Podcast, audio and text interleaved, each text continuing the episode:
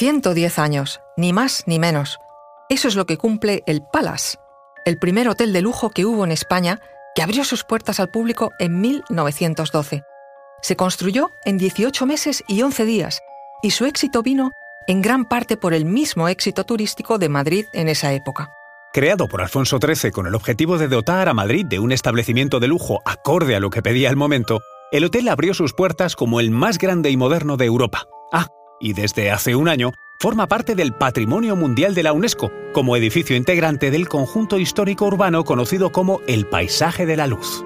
Soy Luis Quevedo, divulgador científico. Y yo soy María José Rubio, historiadora y escritora. Y esto es Despierta tu curiosidad, un podcast diario sobre historias insólitas de National.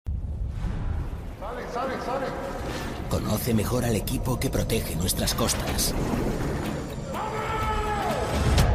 Alerta en el mar, el jueves a las 10 un nuevo episodio en National Geographic. Geographic. Y recuerda, más curiosidades en el canal de National Geographic y en Disney Plus. El Palace fue el primer hotel que contaba con teléfonos en todas las habitaciones y el primero también en construirse con hormigón armado y, como no, influido por el estilo decorativo de la Belle Époque. El arquitecto fue Eduard Ferrés y Puig, que consiguió inaugurarlo en tiempo récord. Tenía 800 habitaciones y un detalle muy importante.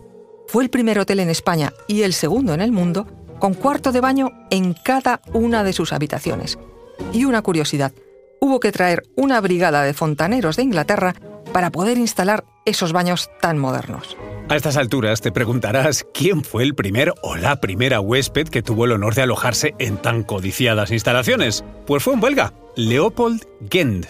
Su habitación fue la 141 y se alojó por siete pesetas y media. Esto es de la época, claro.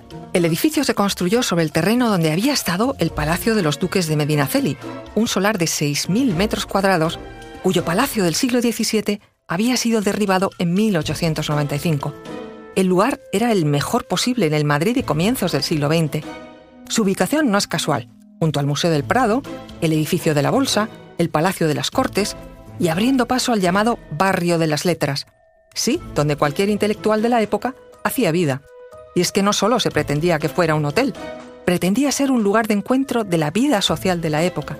Vamos, el sitio de Madrid donde hacer las mejores fiestas. Para hacernos una idea de lo que supuso en la época, el periodista y escritor Josep Pla definió el hall del Palace como el microcosmos de la vida española. Buena cuenta dieron de ello Igor Stravinsky, Picasso, Marie Sklodowska-Curie o la mismísima espía doble Margaret Gertrude Zelle, a quien tal vez conozcas mejor por su alias Mata Hari. Entre 1920 y 1936, el hotel vivió una época de oro.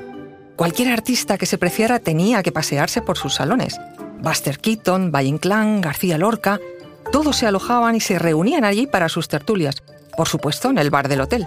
Un detalle curioso, Dalí, que volvió como cliente en los años 40, se alojó en el hotel. Y claro, como mente inquieta que era, pues no se quedó quieto y pintó un boceto en la pared de su suite. Y no, no te molestes en ir a buscarlo, desgraciadamente una camarera de piso lo borró. En los años 50 parece que Hollywood entero desembarcó en el Palace. Era la época dorada del cine, y no era raro encontrarse por sus pasillos con Ava Gardner, Hemingway, Orson Welles o la propia Lauren Bacall. En los 60 el hotel se abrió a un nuevo público. Comenzaba el boom del turismo y el hotel recibía otro tipo de cliente, el internacional y aristocrático. Los duques de Windsor, el magnate Giovanni Agnelli. Eran otros tiempos y el glamour se respiraba en cada uno de los rincones, de la cúpula y de la coctelería del hotel. Y cómo no, el Palace también fue protagonista de aquel histórico 23F de 1981 el hotel se convirtió en el punto neurálgico del gobierno provisional de la nación. También fue sala de prensa de más de 200 corresponsales de prensa de todo el mundo. Este año, el hotel cumple 110 años y sigue manteniendo el espíritu con el que nació y que comparte decididamente con este podcast y sus oyentes, elegancia y distinción.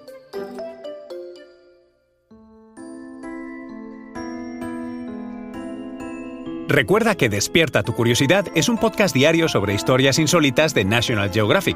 Disfruta de más curiosidades en el canal de National Geographic y en Disney Plus. No olvides suscribirte al podcast y darle al like si has disfrutado con nuestras historias.